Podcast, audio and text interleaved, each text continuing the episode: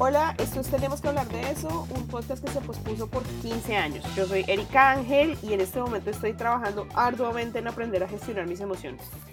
Y yo soy Jorge Sarmiento y constantemente trato de aprender a controlar mis emociones. Bueno, Jorge, hay un tema que se nos estaba como quedando en el tintero y que venimos hace rato como dándole vueltas y es precisamente el de la gestión de emociones. Sí.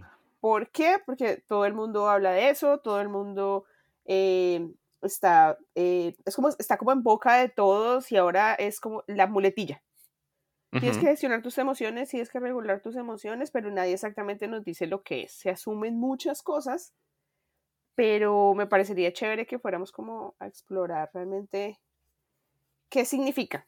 Ya sabe usted que nosotros pues, no somos expertos y siempre lo aclaramos, pero nos gusta como investigar y, y llegar como, como a fondo para también ayudarnos a ver si lo estamos haciendo bien. Sí, de acuerdo, y sobre todo para alejarnos de, de, esa, mm, de ese concepto popular de lo que es la gestión, que muchas veces es simplemente repetir lo que otros están diciendo sobre lo que es y no es gestión de emociones y que simplemente se utiliza como una forma de hacer un juicio de valor cuando alguien reacciona de una manera que no, no nos parece adecuada.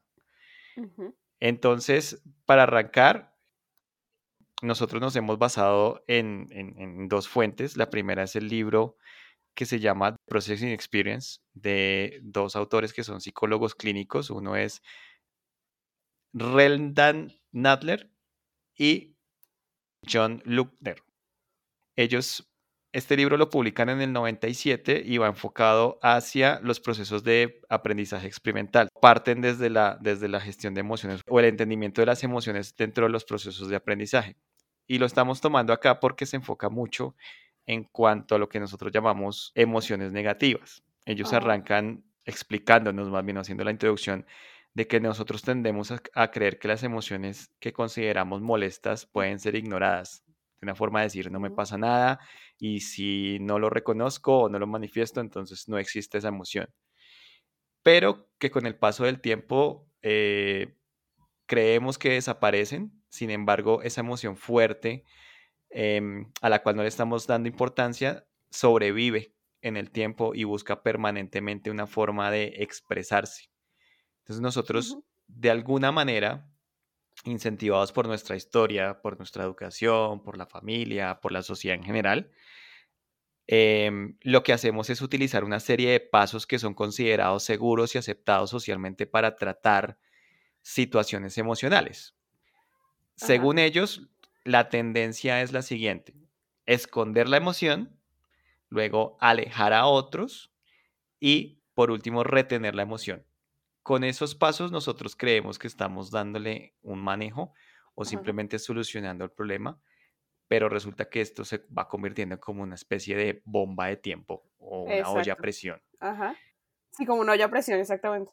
Sí, y es lo que, lo que vemos en otras personas cuando mm, hay un evento, puede decirse el típico, se rebasó la copa, y esta persona explota sacando todo lo que tenía dentro, los sentimientos de frustración, los enojos, todo eso que se fue acumulando durante mucho tiempo y mm, explota. Básicamente es alguien que uno ya no reconoce.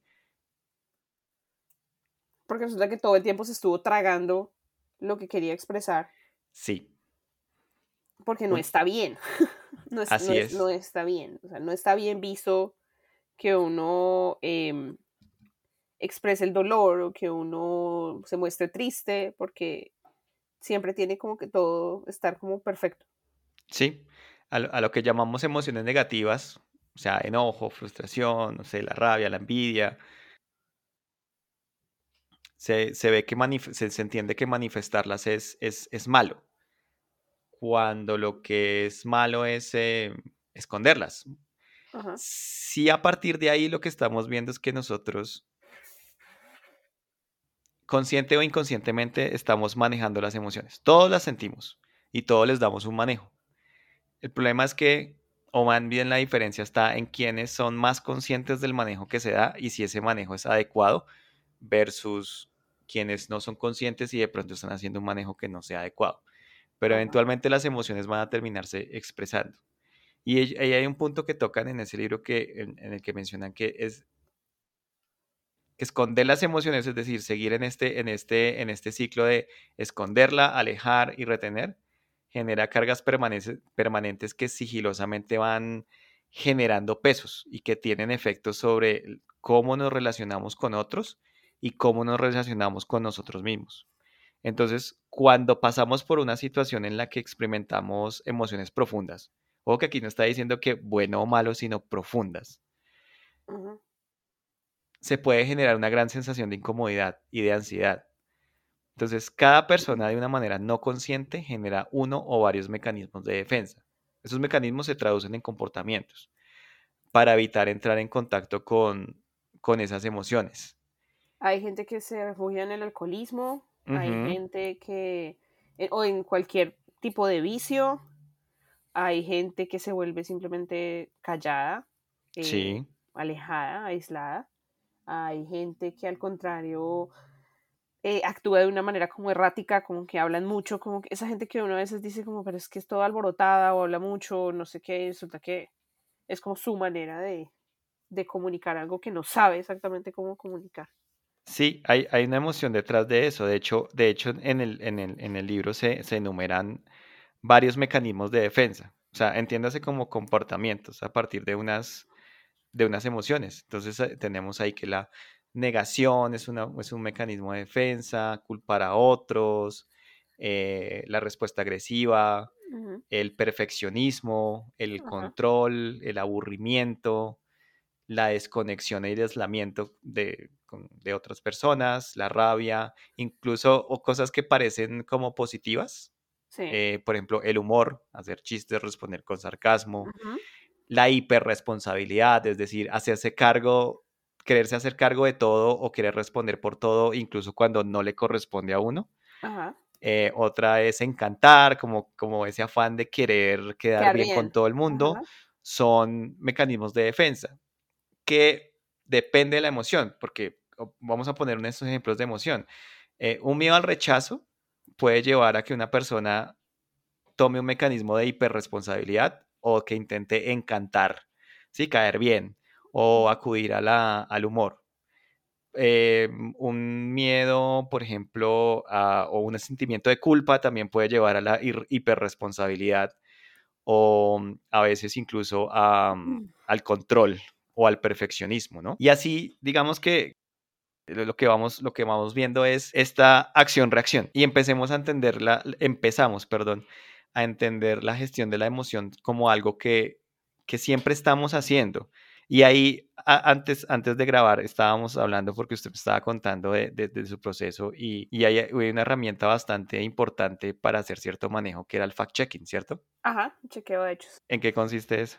Sí, bueno, el chequeo de hechos es algo que aprendí en terapia realmente y es que muchas veces eh, cuando uno está como en este proceso de entender sus propias emociones, a veces no revisa exactamente lo que está pasando. Eh, no, no, no, o sea, no, no, sabe si se vale la pena realmente ahogarse en un vaso de agua, porque el chequeo de hechos está precisamente en ver cuál es la realidad de la situación que le está generando esa emoción, ese conflicto. si, usted, por ejemplo, se encuentra en una situación en la que eh, está incómodo porque, no sé, lo más, e, el ejemplo más, más manoseado, pues, que es el de las relaciones de pareja. Entonces usted cree que que su pareja no, le presta suficiente atención o que se comportó eh, de, esta u de otra manera, o que hoy no lo llamó en todo el día, o que hoy estuvo como muy frío en la conversación, o qué sé yo. Y entonces uno empieza como a, llenarse, como de, es que tal vez ya no me quiere, tal vez, bueno, hay como cosas ahí que, que empieza a imaginarse. El, cheque, el chequeo de hechos va a pensar puntualmente en qué es lo que puede estar pasando. De pronto esta persona está ocupada, esta persona tiene un trabajo complicado, entonces eh, puede que no tenga que ver con uno, sino con su propio proceso personal, o sea, está... no tenía el teléfono a la mano, tuvo problemas en su trabajo, eh, no sé, cualquier cosa que puede ser realista. Entonces, en el, en el chequeo de hechos, uno mira realmente qué puede estar pasando. Ah, mire, y eso hace que baje un poquito como la tensión y vea como el panorama un poco más claro y diga, bueno, desde, desde esta realidad, desde esta realidad voy a, voy a actuar y, y a ver que eh, si me tranquilizo o le expreso, oye, estoy eh, un poco, eh, no preocupado, sino como, bien, hoy no hablamos mucho, está todo bien, como que uno no entra a decir, pues a pelear con esa persona, pero tampoco entra a cargarse de rabia y de frustración y de un montón de cosas ahí que, que más adelante pueden llegar a, ser contraproducentes. Sí. Entonces, em, como que revisar lo que está sucediendo es, es, ese chequeo de ellos, como que la verdad, la verdad, no lo que uno se imagina, no lo que uno siente, la intuición, la cosa, no, lo que le dijo el evidente, no, la realidad. Sí. Como hacer, hacer em, conciencia de eso. Hacer un chequeo de hecho no significa que todo tiene que ser positivo. Tal vez sí hay un problema en esa relación, ¿verdad? Sí. Pero si no se trata como de manera consciente, sino con puras, ah, solo con lo que asumimos, pues eh, se presta a, malas interpretaciones, ¿verdad?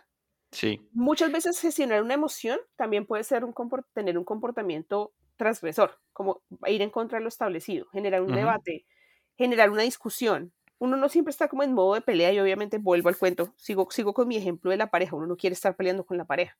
Sí. Pero a veces puede ser necesario crear un debate, al menos, o, generar un punto de discusión. Mira, estamos teniendo este problema. Y, y, es la realidad. O sea, la realidad es que de verdad, este tipo no me llama nunca.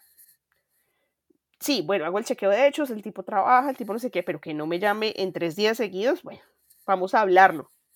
¿Qué está pasando? No quieres estar conmigo, no hay interés, falta, pero hablarlo claramente. Uno simplemente asume que la culpa es de uno, quién sabe qué hice mal, quién sabe qué hice para alejarlo, quién sabe qué hizo. O sea, primero, la carga ahí emocional de la culpa y la cosa. Y segundo, la rabia, la frustración de y este que se cree y bla, bla, bla, bla, sin generar como esta, esta puerta al debate o a la discusión, ¿verdad? Entonces, no siempre, no siempre en, el modelo de gestión de emociones, o sea, no siempre cuando uno está regulando sus emociones tiene que apuntar a un, escenario que sea color de rosa. Eh, porque muchas veces querer tener contento a todo el mundo, pues genera incluso más frustración y nosotros estamos como acostumbrados a, a callar para evitar esas confrontaciones. Y muchas veces tenemos razón en lo que estamos, en lo que queremos plantear. Sí, es como si nos preocupara una situación, pero nos preocupa más eh, que, se, que se genere una confrontación al tratar de indagar de qué está pasando. Y puede, puede, que ocurra que no estaba pasando nada, lo confirmamos, pero o como puede que, que, confirmemos que sí, que algo está pasando, pero lo bueno es que al menos una cosa nos sacamos la duda y segundo sabemos cuáles son los pasos siguientes. Eh, tenemos que hablarlo o simplemente me tranquilizo o bueno, hay que intervenir o algún tipo de, de, de acción a partir de ahí. Pero nunca nos quedamos, la, idea es no quedarnos con la duda. La idea es entender qué es lo que realmente está sucediendo y buscar unas vías para comunicarlo y comunicarse con las otras personas que estén involucradas en ello, en esa misma situación. Llámese pareja, llámese familiar, llámese compañero de trabajo, llámese colega, lo, lo que sea, porque esto se aplica para todos los ámbitos en los que nos estamos relacionando con otras personas.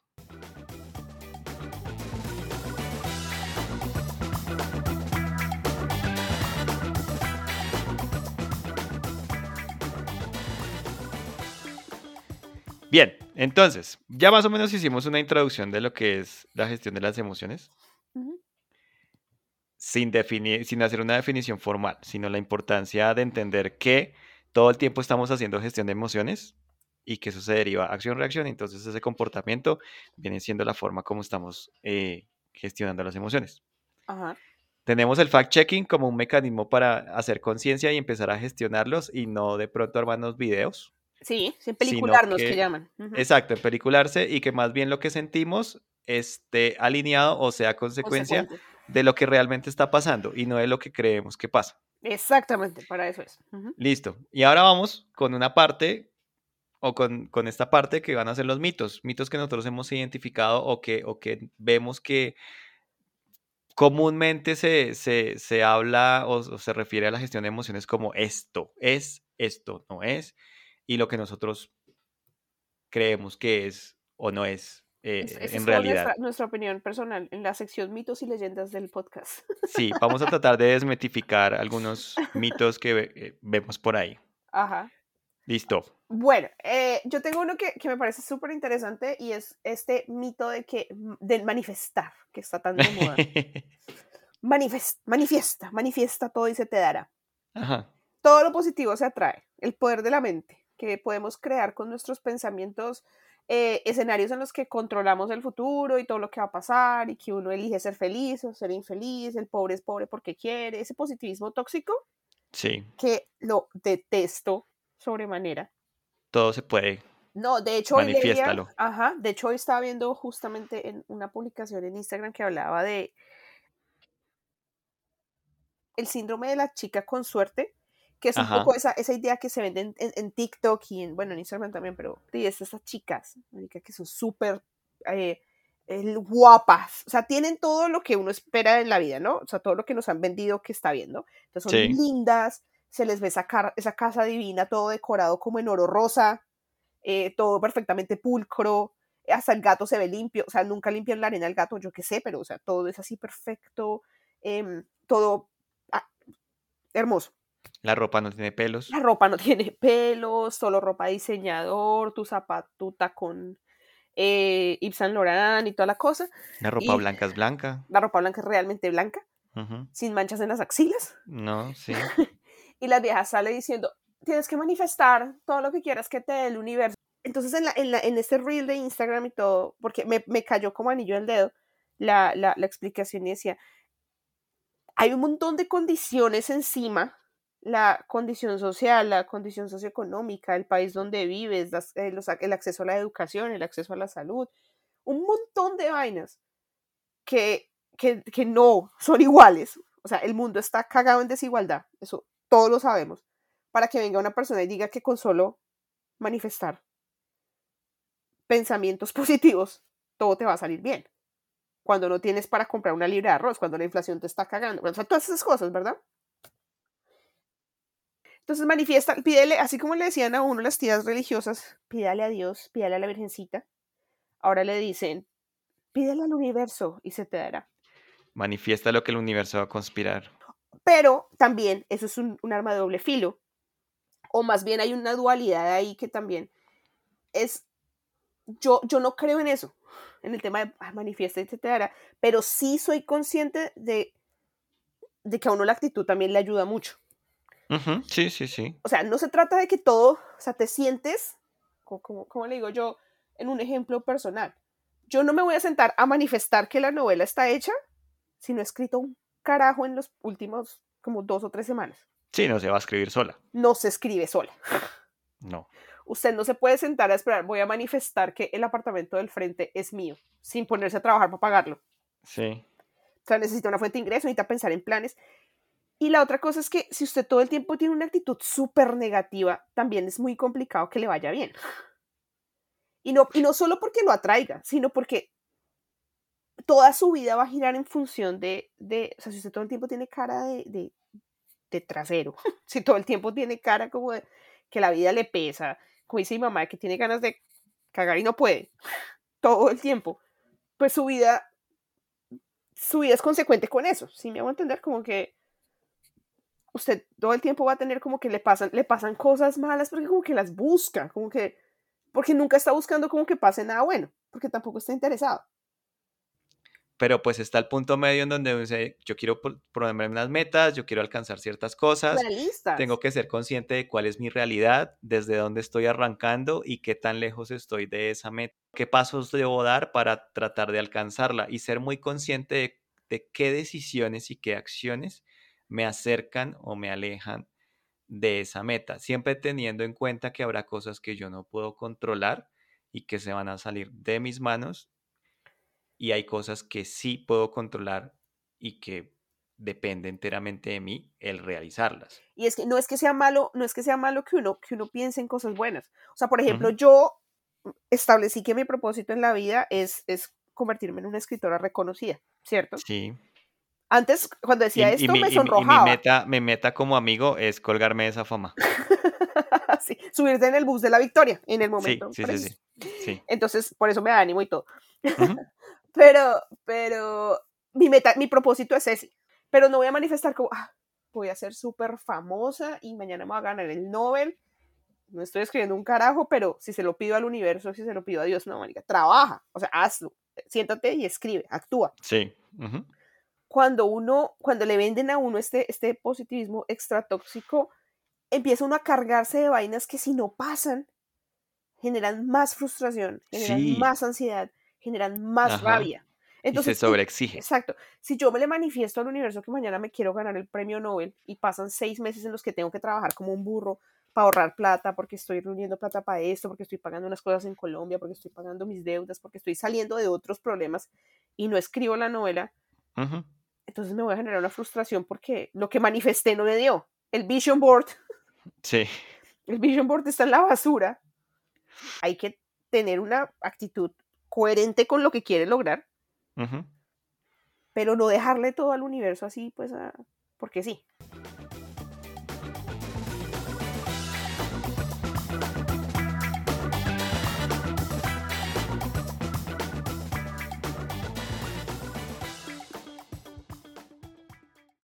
¿Qué otro tenemos?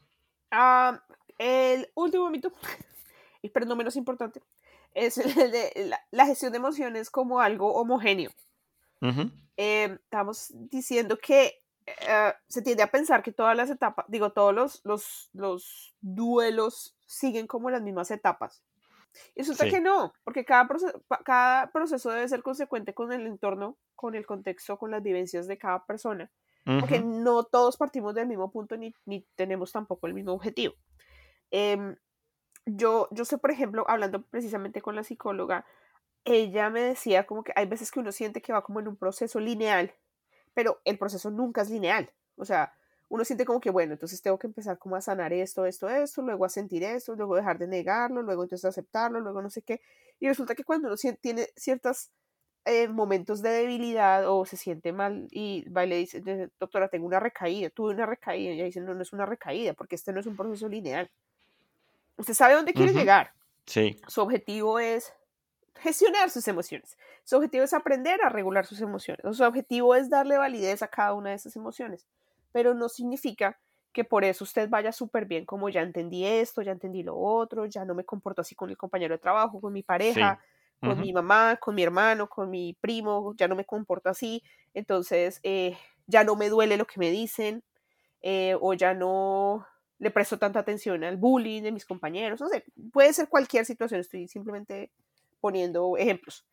Sí. Ya no me importa, pero hay un evento en un mes, dos meses que, que vuelve y desencadena una emoción así, como, ah, me, dolió, me dolió esto que me dijeron, o me, ah, me sentí mal, o desde que tuve esta conversación me siento triste. Entonces, ¿qué es eso? ¿Estoy retrocediendo? ¿Es un, es un, es un, ¿Esto es una recaída? ¿Es un retroceso? ¿Me devuelvo? ¿Empiezo otra vez? ¿O ya perdí toda mi plata y mi tiempo? Sí. Y resulta que no, no, o sea, siempre pueden haber baches. Es un camino, es un camino en el que usted va dándole, dándole, dándole, dándole. Puede que haya un bache, puede que se, le dañe la llantita y le toque bajarse y, arreglarla y seguir. Sí. así como puede que le toque cambiar todo el carro para poder seguir. O sea, es, son muchas, muchas cosas, muchas variables que, hay que tener en cuenta en este, en este eh, manoseado concepto de gestión de emociones. Sí. Y es exactamente que que no todos los procesos son lineales. Y digo que ningún proceso es lineal, ni, ni, que son iguales, ni tienen que seguir los mismos pasos, ni tienen que llegar al mismo objetivo, porque hay gente que está superando una ruptura amorosa y a uno le puede parecer súper frívolo, y hay una persona que está superando la muerte de un familiar que le dolió muchísimo. Y no significa que la muerte del familiar o la ruptura amorosa sea más o menos eh, importante, relevante. Me hago entender como que tenga más peso, como, no, es que no se, no se le murió a alguien, entonces usted no debería estar así. E, exacto, sí, como, a, comparar situaciones que no tienen, no tienen nada en común. Y que desconocen, sí, la historia y la realidad de esa persona que lo está padeciendo. Es una forma de invalidación muy fea, pero también muy común. Es como estamos comparando desgracias, como la mía parece ser más grave, entonces la tuya no tiene ningún fundamento. no tienes por qué estar así. Es que se, me murió, se me murió mi novio. Ah, pero no era tu esposo. Sí. Ah, pero a mí se me murió mi hijo, entonces es más grave, me duele más, tu dolor no es válido. No, es que a mí me, no se me murió, pero me dejó mi esposo y se fue con otra. Me duele muchísimo. Estoy en terapia. No, a mí se me murió mi abuela ayer, o sea, estoy, tengo más dolor yo. Sí, o sea, es como o, o, o, el terminé mi relación, mi primera relación. Ah, no, yo ya he terminado como cinco, pues um, están en lugares diferentes también. Sí, exacta. Esa es otra cosa, como, ah, yo ya pasé por ahí, mi hijo, o sea, eso pasa. Y sé que, que de verdad pasa, porque ya pasé por el proceso. Pero no significa que desconozca que cuando uno está ahí metido, metido dentro de, del momento, es muy doloroso.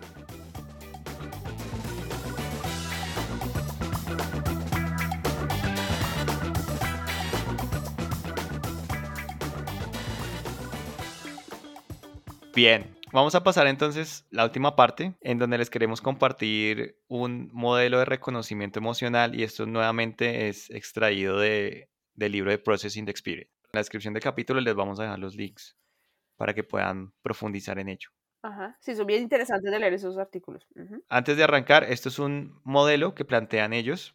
Em, entiéndase como una herramienta la cual cada persona puede tomar y tratar de aplicarla en su vida, pero siempre siendo consciente de que cada uno tiene un está en un contexto diferente y arranca desde un punto distinto y que algunos puede que le funcione, a otros que no, y otros tengan que reforzarlo y otros se den cuenta que ya lo estén haciendo. Entonces el modelo consiste en cuatro pasos para conocer cuáles son mis emociones y darles un mejor manejo. Entonces la primera parte es reconocer e identificar la emoción. Y aquí uno tiene que preguntarse qué estoy sintiendo y qué señales hay en mí. Es decir, poder decir, oiga, estoy sintiendo enojo, estoy sintiendo ira, estoy sintiendo frustración, estoy sintiendo alegría, estoy sintiendo tristeza.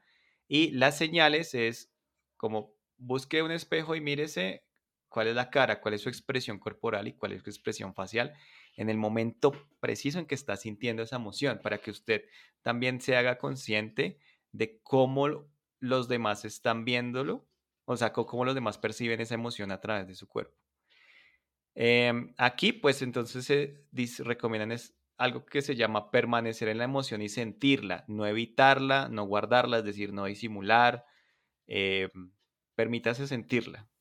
Estar atento a las emociones que sean más profundas, qué deriva de ahí, qué otras emociones derivan eh, y que usted sienta que son como constantes y desarrollar un vocabulario emocional que permita identificarlas. No, es, no es simplemente decir estoy bien, estoy mal, sino tratar de describirlas un poquito más en detalle.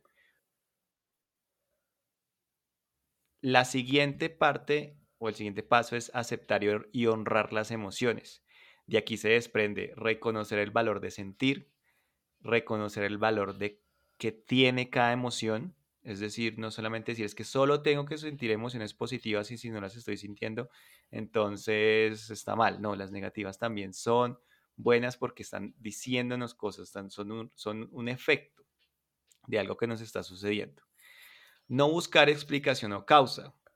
Es decir, aquí, aquí, aquí está un poquito delicado porque no, es, no se trata de que, de, de que usted no intente entender por qué suceden, sino que no se deje llevar por el afán de culpar eh, algo externo.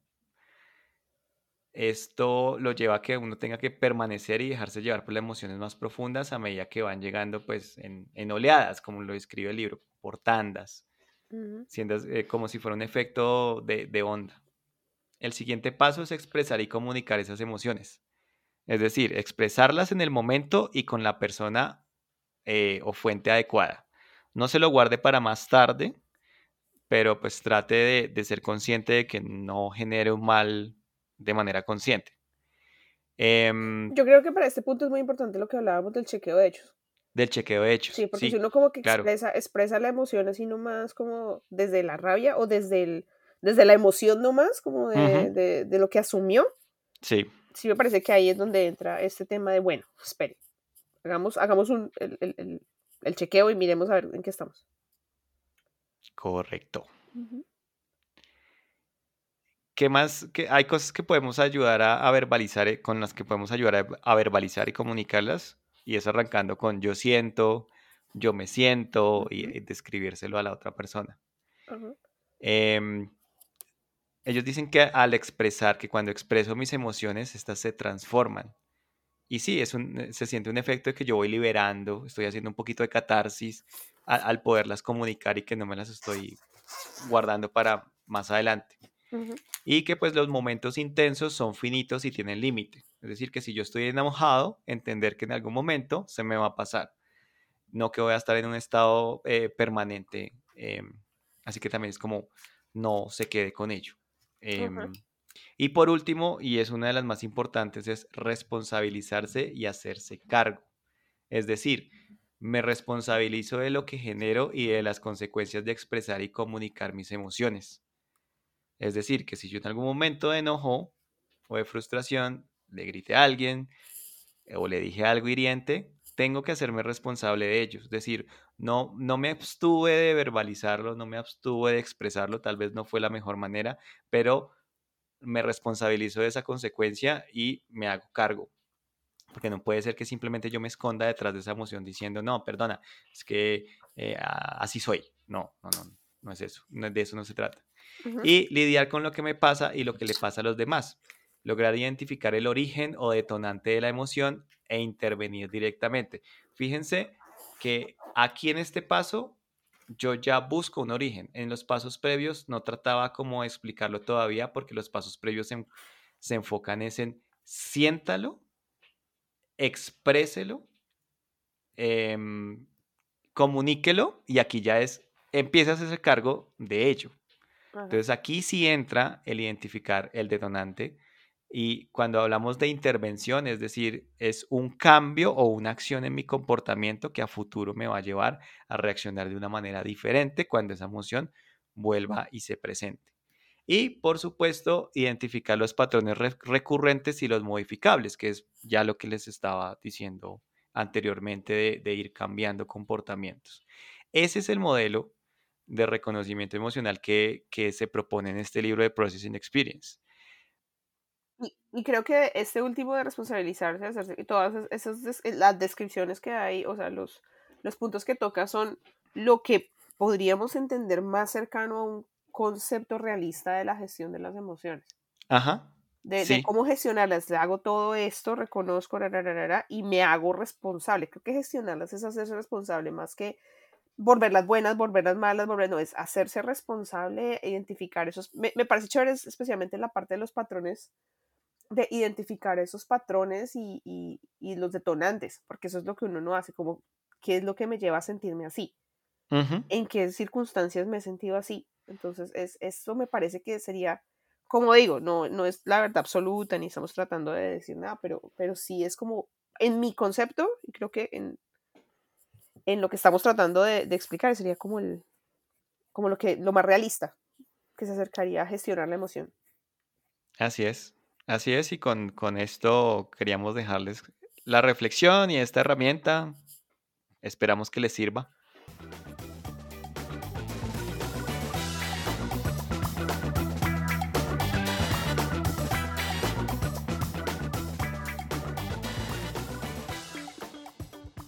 Bueno, no olviden que pueden seguirnos en nuestras redes sociales. Estamos en Instagram como arroba tenemos que hablar de eso y en Twitter como TQ hablar de eso. Por supuesto, estamos en las principales ah, plataformas de podcast, Apple Podcasts, Google Podcasts y Spotify. No olviden dejarnos sus comentarios y esperamos que les guste nuestro contenido.